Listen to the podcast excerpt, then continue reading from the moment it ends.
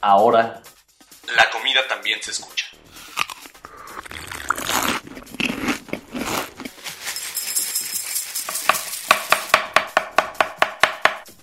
Bienvenidos a Sabores de México.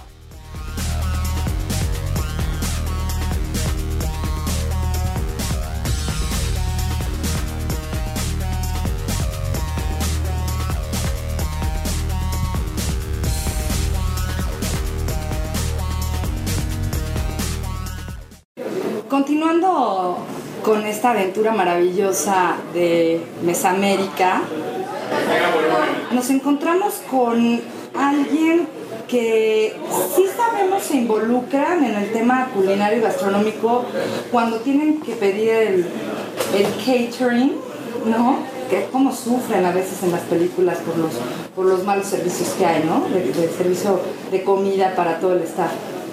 Pero nunca nos imaginamos o nunca nos hubiéramos imaginado verlos en el escenario. Ah, eso está bien.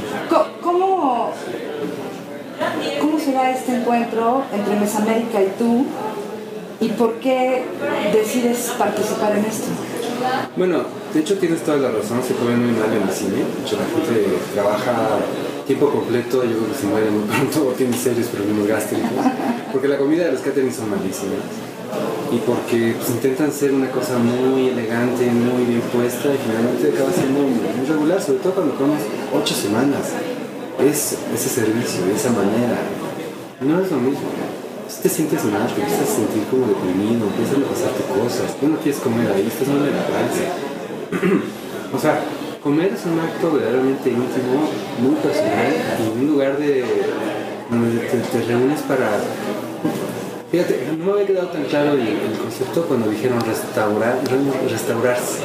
Un restaurante se llama restaurar porque te restauras.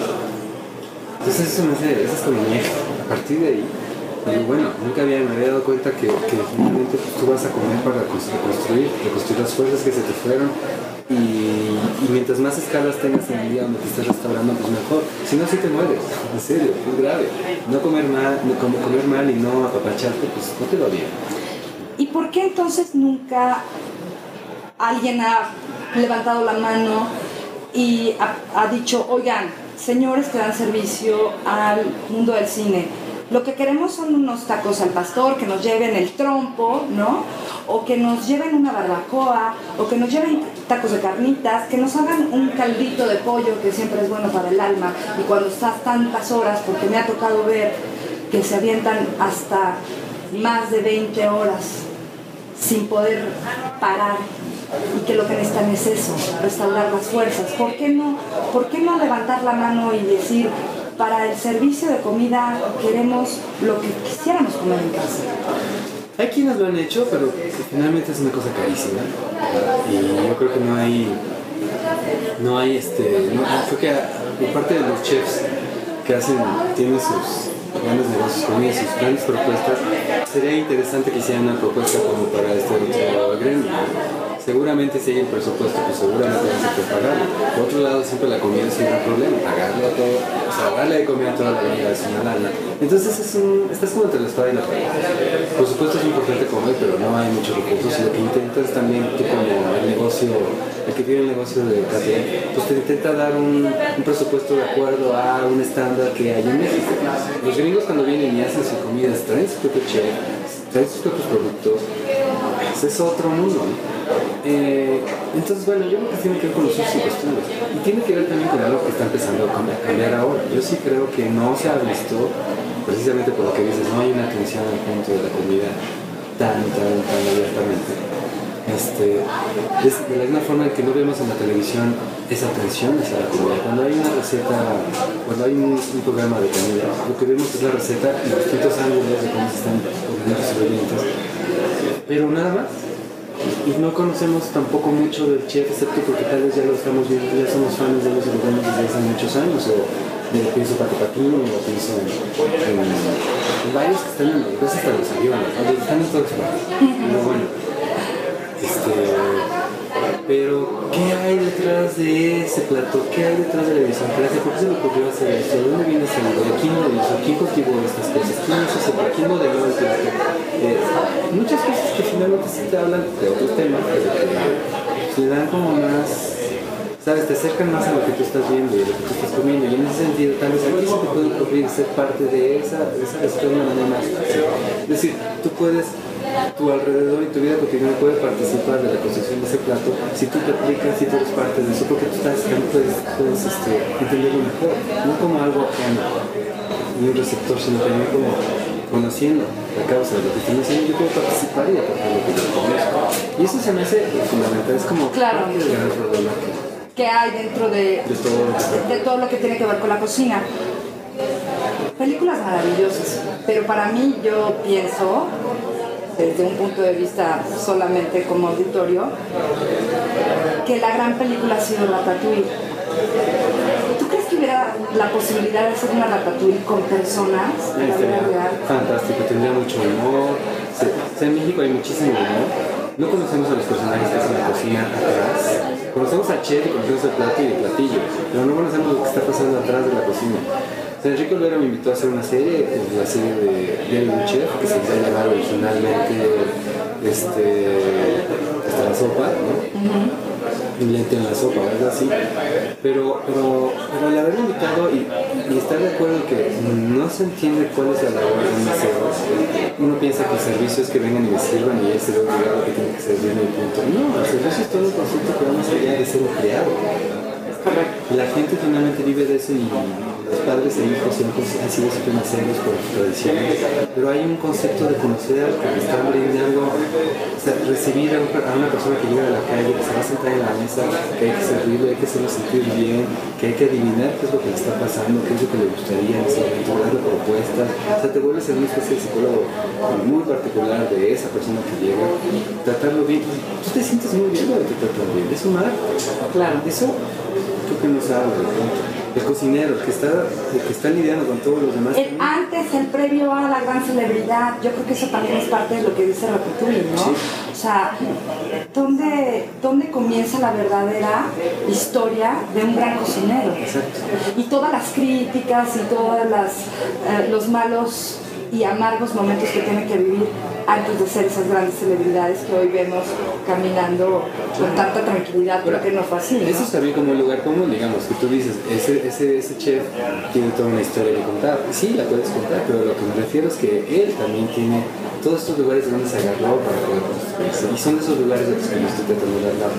Es decir, En ese programa de televisión en en particular. ese programa de televisión, pero creo que es lo que hay que hacer. Como propuesta en general, usar al chef para conocerlo mejor, para conocer mejor al chef, conocer el mundo que le rodea.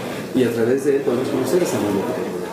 ¿Por qué? Porque tiene ciertas obsesiones con el verde, ¿de dónde viene el verde? Bueno, pues del cilantro, ¿por qué el cilantro? Bueno, tiene estos sabores, ¿por qué? Porque me recuerda a mamá, perfecto, quedó claro. ¿Por qué tu mamá? Porque a ella le gustaba hacer plato de esta manera. Ah, ¿por qué? Porque me lo sabía chiquito. El efecto Buenísimo. Sí, exacto. Ok. el efecto ratatouille. Entonces eso está en todas partes. Desde la señora marchanta que está haciendo sus tortillas o sus este, tlacoyos en, la mecameca y que tú llegas porque vas de paso y chata un tlacoyo de, haba, ella tiene una historia que contar al respecto de su tlacoyo y de su comal y dónde viene el comal y cómo fue la haba y qué pasó con ese maíz azul y todo eso.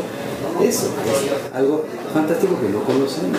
Este sería, y después del agua, y después de agua, de como agua para chocolate, este sería el y después. Podría ser, podría ser. Lo que pasa con agua con el chocolate, bueno, pues sí, es una historia íntima, familiar muy particular. Pero ¿qué sucede? que sucede en todas partes. Claro, en todo México por En lo todo menos. México. Entonces yo creo que si, si, si juntamos efecto ratatouille y una agua para chocolate, pues sí tenemos yo creo que una verdadera, un verdadero conocimiento, una verdadera puerta hacia el conocimiento de lo que hace el culinario en México y que finalmente te describe el espíritu de México. Para mí la comida es el corazón de un país, de una casa. Tú te invitan a comer y resuelves problemas. La familia está sentada ahí. Cierras negocios. Cierras negocios. Todo pasa en la comida o en la cama. Después de una cena. Claro. Y después de, la co- de- de- después de la comida, en la cama se resuelven las cosas. Por favor, tomen nota a todos los que nos escuchan. Oye, ¿y existe algún guion? Pero empieza en la comida. Claro, por supuesto, sí, sí, sí. Oye, pero bueno, ¿Existe algún guion que te haya llegado ahora? Porque México dio esto, el, festín de Babette fue otra gran historia, pero hoy es el gran momento de la cocina y en particular de la cocina mexicana. ¿Existe alguna propuesta que no sea televisión? Porque finalmente la televisión siempre nos eh, eh, encasilla que la gente tenga acceso a ese canal y que tenga acceso a sus horarios. Eh, siempre he considerado que el cine es mucho más masivo. ¿Existe la posibilidad de que hoy se creara o se hiciera una película respecto a, en particular, la cocina mexicana? Sé que hubo una propuesta ahí con Ana Martín, pero algo más. No sé de nada. ¿O de esta historia que tú estás contando te gustaría llevarla al cine? Sí, por supuesto, sería fantástico. Tener una serie de personajes maravillosos que estén alrededor del hecho de la comida es, es delicioso por lo mismo, porque es muy, muy. te abre puertas hacia todos los temas. Es explosivo, es una diáspora, así, se vuelve incontrolable. Pero yo creo que habría que abrir hacia los dos lados. El cine tiene lo suyo y como dices, bueno, están estas cuatro propuestas por allá, universales, princesas famosas. Pero hablando de yéndome en reversa, finalmente lo que pasa con el cine es que te limita muchísimo una, una- un universo. Siento que tal vez después de hacer esa película, o sea, después de haber hecho Ratatouille, haberse hecho muchos posibles retatuchitos chiquitos en todas partes. Lo mismo que hizo acá, que después de Agua para, como agua para chocolate. o antes de hacer las películas, un buen ensayo de conocimiento de hacer una película es hacer una serie, varias series de televisión sobre respecto a distintos capítulos que tienen que ver con la comida. Para mí es un gran ensayo porque no, no me había dado cuenta, o sea, no, no creas que yo ya venía. Hace rato estaba comentando que una cosa que me, que gustó mucho es que no todo lo que he hecho tiene que ver finalmente con lo que está pasando en el momento. O sea, no me invitan a hacer algo de las ballenas y los. Es decir, estaba arreglando la cocina de mi casa, estaba intentando hacer un negocito donde fuera pues un restaurancito donde te sintieras a gusto, comías una pizza y una película. ¿Es un cineasta quería poner un restaurante? Ok, venga. Para invitar a la gente a ver una película a gusto. Ajá. Con- el concepto de estar a gusto, estar en casa, sentirte rico, que vengas a ver desde el partido de fútbol hasta una película rica y que hubiera una plática. Este, pues resulta que en ese momento te pueden hacer la serie de, de cocina. Entonces digo, está perfecto, tiene mucho que ver y aprendí muchísimo. A partir de eso, pues se abren muchas posibilidades que tienen que ver con... Nos gustaría ser parte del proyecto. Bueno, tenemos que terminar y antes de eso quiero hacerte dos preguntas. ¿Tu ingrediente favorito de la cocina mexicana? Ingrediente y el platillo. Ingrediente como tal, chile. Chile. Ah, cómo nos gusta el chile, ¿verdad? No sé, lo dijo. Chiquitos y grandes. Oye, ¿y el platillo favorito? Ay, pues las enchiladas. ¿Las enchiladas? Seguimos con el chile. Oye, mil gracias. No, gracias Muchas gracias por llevar los sabores de México a través del trabajo que estás haciendo.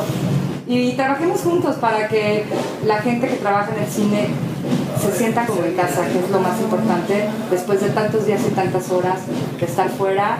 Y, y bueno, en lo que podamos ayudarte, cuentas con nosotros. Muchísimas gracias. Gracias por este momento. Y bueno, no les dije quién era. El señor es nada más y nada menos que Juan Rulfo. Y bueno, para mí, Juan Carlos. Juan Carlos, bueno. Padre. claro, bueno, por supuesto, el hijo. Que el hijo, por supuesto, tiene una gran historia. Y bueno, estamos aquí en estos momentos, Mesamérica. Continuamos, muchas gracias. Ahora, la comida también se escucha.